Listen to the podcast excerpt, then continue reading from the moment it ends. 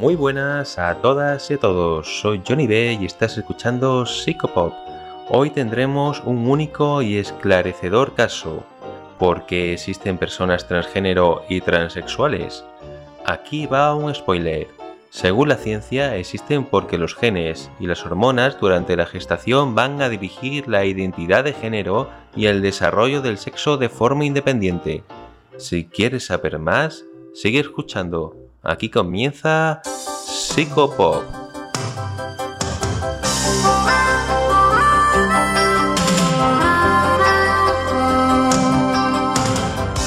Sometimes the world looks perfect, nothing to rearrange. Sometimes you just get a feeling like you need some kind of change.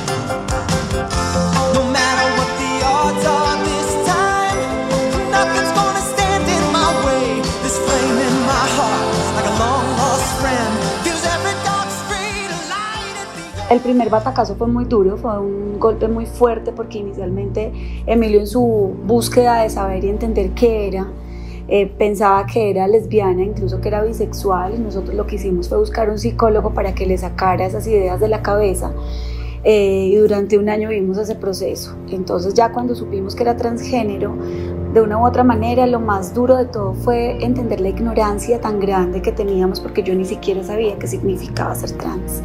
Eh, inicialmente cuando él me dice la situación que le estaba, se estaba presentando, eh, entro en shock porque pues en cierta forma yo había sido homofóbico. Y cuando él me dice pues ya como que la vida se nos empieza a voltear en un segundo.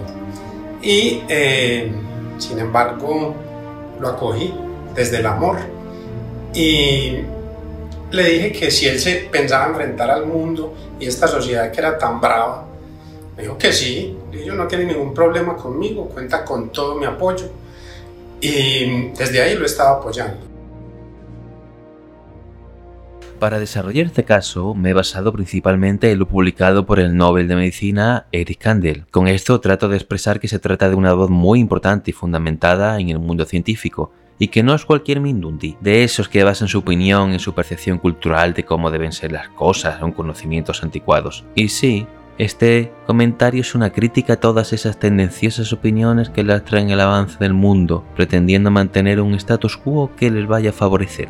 Escuchemos ahora algunas perlas de sabiduría política más conservadora de este siglo XXI. Pero, por ejemplo, ¿crees que una pareja homosexual tiene los mismos derechos que una heterosexual a la hora de la adopción, por ejemplo? Yo creo que es preferible que un niño tenga un padre y una madre. Eso es un no. Bueno, claro, porque pienso que tiene que tener preferencia a la hora de adoptar la unión de un hombre y una mujer. Ahora me dices, hay un niño que no, que no lo adoptan, que no lo quiere nadie y lo van a adoptar dos homosexuales, yo les aplaudo. Pero creo que es preferible, pudiendo elegir, que un niño esté conviviendo con un padre y con una madre. Una institución entre un hombre y una mujer para la procreación. Eso es y siempre ha sido el matrimonio. A partir de ahí hay un segundo asunto que me preocupa más aún, que es el de la adopción de homosexuales. Yo no tengo nada claro que un niño se eduque mejor, viva mejor en un matrimonio de homosexuales o en una unión de homosexuales que no que un niño tenga un padre y una madre. Sinceramente, yo no puedo estar de acuerdo. Sí, amigos. Antes de ser testigo de una boda gay, Rajoy fue testigo de la acusación. Pero continuemos con el clásico que todos estáis esperando. La exalcaldesa de Madrid y frutera vocacional, Ana Botella. El matrimonio entre homosexuales es tratar de la misma manera lo que es diferente. Si se suman dos manzanas, pues dan dos manzanas. Y si se suman una manzana y una pera, nunca pueden dar dos manzanas porque es que son eh, componentes distintos. Pero la exalcaldesa de Madrid tenía muchas más opiniones que ofrecer. Y yo pienso que un niño que llega al colegio y tiene de mm, papá y mamá a Pepe y a Juan, eh, está en una situación distinta, lo cual le produce sufrimiento que si tiene de padre a Pepe y de madre a María. Entonces, ¿qué hacemos? ¿Recurrimos la ley? Porque es mucho más fácil que Juan vaya al registro y se cambie el nombre. Continuamos con el actual ministro de Interior, Jorge Fernández Díaz. Si nos oponemos al matrimonio entre personas del mismo sexo, no podemos usar argumentos confesionales. Existen argumentos racionales que dicen que ese matrimonio no debe tener la misma protección por parte de los poderes públicos que el matrimonio natural. La pervivencia de la especie, por ejemplo, no estaría garantizada. Fernández Díaz no es el único popular preocupado por lo difícil que es que un hombre se quede embarazado. Escuchemos al exsecretario general del PP, Ángela Cebes. El matrimonio está reservado, es, define la unión entre un hombre y una mujer. Dos homosexuales, dos hombres no pueden engendrar un niño, no es posible. ¿Cómo? ¿No es posible? ¿Dos hombres no pueden engendrar a un niño? Pero hombre, ¿por qué nos habéis engañado todo este tiempo?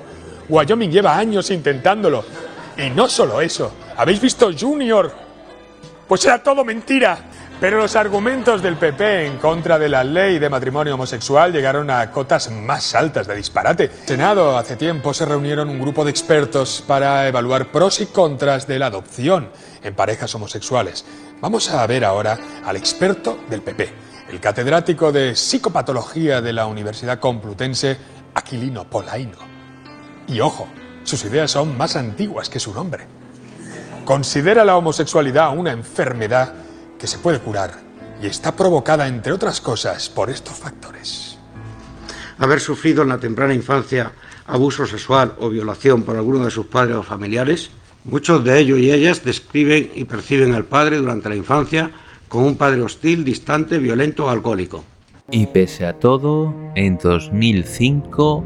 Hoy mi gobierno somete definitivamente a la aprobación de la Cámara el proyecto de ley por el que se modifica el Código Civil en materia de derecho a contraer matrimonio, en estricto cumplimiento de un compromiso electoral ante la ciudadanía y ante la Cámara. Reconocemos hoy en España el derecho de las personas a contraer matrimonio con otras de su mismo sexo. Antes que nosotros, lo hicieron Bélgica y Holanda, y antes de ayer lo reconoció Canadá. No hemos sido los primeros pero tengo por seguro que no seremos los últimos. Detrás vendrán otros muchos países, impulsados, señorías, por dos fuerzas imparables, la libertad y la igualdad. Se trata Se trata de un pequeño cambio en el texto legal. Se agrega apenas un escueto párrafo en el que se establece que el matrimonio tendrá los mismos requisitos y los mismos efectos cuando los contrayentes sean del mismo o de diferente sexo. Un pequeño cambio en la letra que acarrea un cambio inmenso en las vidas de miles de compatriotas. No estamos legislando, señorías, para gentes remotas y extrañas. Estamos ampliando las oportunidades de felicidad para nuestros vecinos, para nuestros compañeros de trabajo, para nuestros amigos, para nuestros familiares. Y a la vez estamos construyendo un país más decente. Porque una sociedad decente es aquella que no humilla a sus miembros. En un poema titulado La familia, nuestro Luis Cernuda se lamentaba. ¿Cómo se engaña el hombre y cuán en vano da reglas que prohíben y condenan. Hoy la sociedad española da una respuesta a un grupo de personas que durante años han sido humilladas, cuyos derechos han sido ignorados, cuya dignidad ha sido ofendida, su identidad negada y su libertad reprimida. Hoy la sociedad española les devuelve el respeto que merecen, reconoce sus derechos, restaura su dignidad, afirma su identidad y restituye su libertad.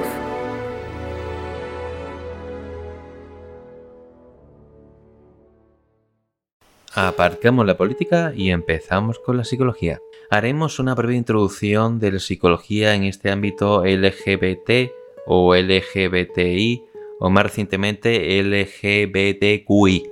En honor a la verdad, la psicología tardó sobre 100 años en desterrar las etiquetas de patología o perversión de sus manuales. La primera mención clínica negativa de la homosexualidad la encontramos en un libro de 1870 y no es hasta 1974 cuando la principal agrupación de psicología, la APA, mediante votación decide quitar la homosexualidad de su famoso Manual Diagnóstico de Trastornos Mentales o DSM. No obstante, y a remolque de esta decisión, la Organización Mundial de la Salud se hizo de rogar todavía más, y hasta 1990 no eliminó la homosexualidad de su manual diagnóstico, el denominado CIE. Así que si queréis ver descripciones y criterios de enfermedades mentales y físicas desacreditadas y desfasadas, podéis ver los manuales de la Organización Mundial de la Salud y os echáis unas risas un rato. Como curiosidad decir que el tan denostado por muchos Simon Freud nunca consideró la homosexualidad como una anormalidad o como una enfermedad puesto que entendía la existencia de la bisexualidad en todos los animales, y estaba en contra de las terapias de conversión, es decir, convertir homosexuales en heterosexuales, que en los años 70 popularizó la terapia cognitivo-conductual, que viene a ser como un partido político de derechas, aunque con los años ha ido dulcificando para sobrevivir, pero en su base ideológica sigue siendo lo mismo. Desgranemos ahora el asunto que nos trae hasta aquí la transexualidad. Debemos primero aclarar ciertos conceptos, como es el concepto de identidad de género, llamado el sexo psicológico. Esto es la percepción subjetiva que hace la persona respecto a su género. Es decir, donde se posiciona en el continuo de la sexualidad. Mujer, hombre, ambas, ninguna. Y el género son los roles sociales, diferenciados que se le atribuyen a hombres y a mujeres. Por otro lado tenemos la orientación sexual, que es la atracción hacia el opuesto, el mismo o hacia ambos sexos. Casi todos tenemos una identidad de género muy marcada desde pequeños, que suele ajustarse al sexo anatómico, pero no siempre es así. A veces tenemos un cuerpo masculino pero nos sentimos como una niña o una mujer. O tenemos un cuerpo femenino, pero nos sentimos como un niño o un hombre. Y esto es posible porque el sexo y la identidad de género se establecen de forma independiente durante el desarrollo y no siempre coinciden uno con otro. Para las personas transgénero, es decir, cuya identidad de género no coincide con su sexo anatómico, la sensación de estar en un cuerpo que no es el suyo suele comenzar en la infancia y se intensifica en la adolescencia y en la edad adulta. Se creará pues una tensión, en psicología lo llaman una disonancia, entre el aspecto exterior que implica unas expectativas sociales como la vestimenta, la conducta o los gustos, y los sentimientos íntimos sobre cómo se siente la persona. Este choque entre lo externo y lo interno da lugar a confusión, sufrimiento, complicación en las relaciones sociales, el desarrollo emocional y las decisiones vitales. Por tanto, y por desgracia, muchos transgéneros suelen padecer ansiedad, depresión, discriminación e incluso agresiones físicas. ¿Tú quién eres? ¿Cómo que quién soy? Soy tu hija. Yo no tuve hijas. Tuve un hijo, Juanito. ¿Así? ¿Ah, ¿Juanito? ¿Y dónde coño está Juanito? ¿Eh? Se tuvo que ir del pueblo porque era maricón. ¿Maricón? ¿Era maricón? Pues este pedazo de maricón es el único que ha venido a cuidarte y a limpiarte la mierda. ¿Dónde está tu familia? ¿Y tus hermanas? ¿Eh? ¿Dónde están? Si no fuera por la vecina, sabe Dios dónde estaría ya. Ampliamos conceptos para entender el origen de la transexualidad. Entendemos el concepto sexo en sus tres interpretaciones. Sexo anatómico, que refiere manifestaciones claras como los genitales externos o la distribución del vello corporal. Por otro lado está el sexo gonadal, que es la presencia de ovarios o testículos. Por último tenemos el sexo cromosómico, que es la distribución de los cromosomas sexuales. Los cromosomas X e Y determinan el sexo anatómico XX mujeres, XY hombres, siendo el cromosoma Y considerablemente más pequeño que el resto de los 23 pares de cromosomas. Y aquí llegamos a la chicha, al meollo del asunto. En principio, todos los embriones tienen gónadas similares. Esto se denomina cresta genital. Pero pueden pasar dos cosas. Hacia la sexta o séptima semana de gestación, un gen del cromosoma Y inicia el proceso de masculinización, indicando a la cresta genital que se convierta en testículo. Sobre la octava semana, los testículos del feto liberan testosterona como si fuera un adolescente. Esto es causante de los aspectos físicos del varón y neuronales de la masculinidad. O puede pasar que hacia la sexta o séptima semana de gestación el embrión con dos genes X inicia el proceso de desarrollo sexual femenino. Se forman los ovarios y la diferenciación sexual del cuerpo y el cerebro.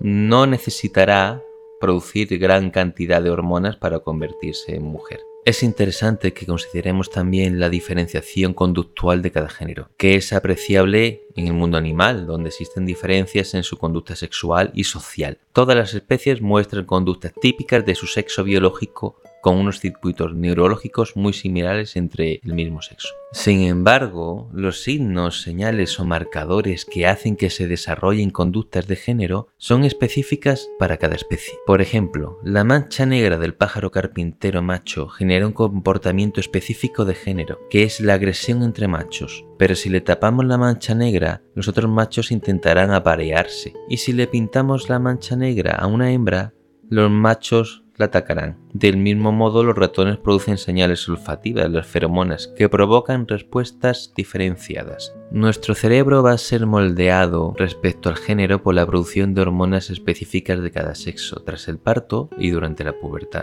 En los niños, los picos de testosterona serán necesarios para el desarrollo de los circuitos cerebrales que controlan la conducta en los varones, principalmente la agresividad. En las niñas, los estrógenos son necesarios para preparar el apareamiento y la maternidad. Ahora bien, en ratones, que posiblemente sea aplicable en humanos, los circuitos cerebrales para conducta femenina y masculina se encuentran por igual en, ambos sexos y están inducidos por la detección de feromonas que activan la conducta propia del sexo e inhibe la del sexo contrario. Si manipulamos el gen de detección de feromonas, tendremos ratones con conductas de ratonas y viceversa. Nos atrevemos a decir que en condiciones naturales también se activan las vías cerebrales del sexo contrario al biológico, como cuando un ratón se muestra paternal durante un tiempo tras el nacimiento de las crías, o las hembras de primates montan a sus congéneres como demostración de poder.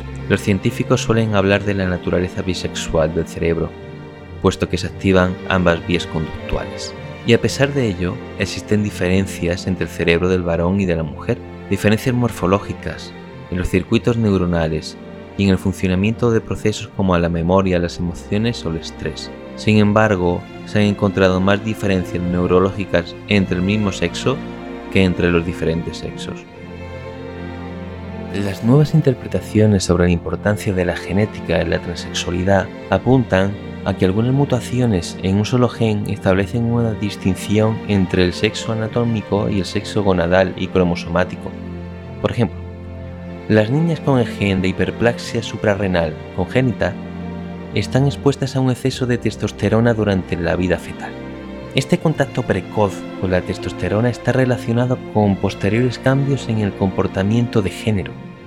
Por ejemplo, la preferencia por juegos y juguetes típicos de los varones de igual edad, un aumento de la incidencia de orientación homosexual y bisexual, y un porcentaje bastante significativo manifiesta su deseo de vivir como hombres, en consonancia con su identidad de género. Esto indica que las hormonas sexuales que se liberan en el cuerpo antes del nacimiento influyen en el comportamiento de género con independencia del sexo cromosómico y anatómico. Los investigadores Schwab y García del Instituto de Neurociencias de los Países Bajos señalan que la identidad de género y la orientación sexual se programan en las estructuras cerebrales cuando aún estamos en útero. Si tenemos en cuenta que la diferenciación sexual de los genitales ocurre durante los dos primeros meses de gestación y la diferenciación sexual del cerebro comienza durante la segunda mitad de gestación, entonces ambos procesos son independientes. Lo que en ocasiones da como resultado la transexualidad. También en los cromosomáticamente varones podemos observar situaciones similares, con el síndrome de insensibilidad androgénica y el déficit de 5-alfa reductosa del tipo 2, que dan lugar a genitales externos feminizados.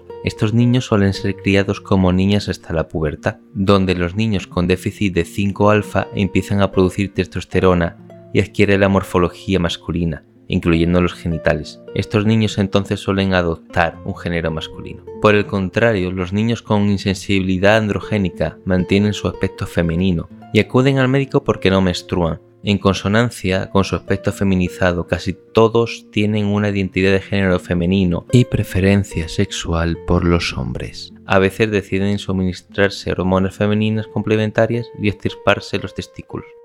Y me solté el cabello, me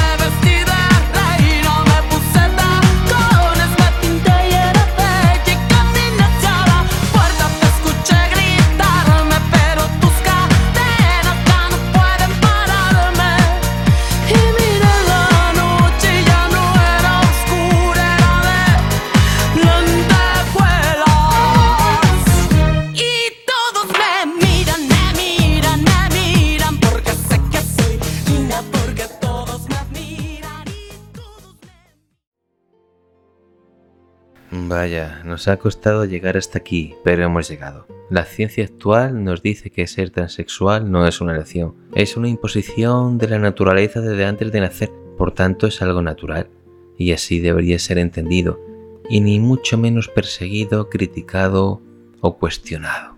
Entonces tenemos claro, o mejor dicho, la ciencia tiene claro, que la identidad de género empieza a manifestarse en la infancia, y no depende del sexo anatómico, por eso algunas personas se sienten atrapadas en un cuerpo que no les corresponde, y más cuando se espera de ellas que se comporten de una manera que ellos no desean. A menudo los transgéneros se cambian de sexo, social, hormonal o quirúrgicamente. Lo podemos ver en muchas historias personales, como la de Bruce Jenner, famoso padre adoptivo de las Kardashian y padre biológico de las Jenner. Jenner era un excelente jugador de rugby en la universidad, pero una lesión de rodilla le impidió volver a jugar, hasta que el entrenador olímpico de Decathlon lo convenció para que practicase ese deporte, donde consiguió ganar la medalla de oro en los Juegos Olímpicos de Montreal en el año 76, batiendo todos los récords que había hasta el momento en ese deporte, y convirtiéndose en una celebridad en Estados Unidos, donde fue comentarista, actor de cine, televisión, incluso anunciaba cereales por televisión. En 2015 Jenner anunció que era transgénero desde niño, pero que ser una celebridad deportiva le había impedido cambiar la situación antes. Finalmente se cambió de género y de nombre en 2015. Actualmente se hace llamar Caitlyn.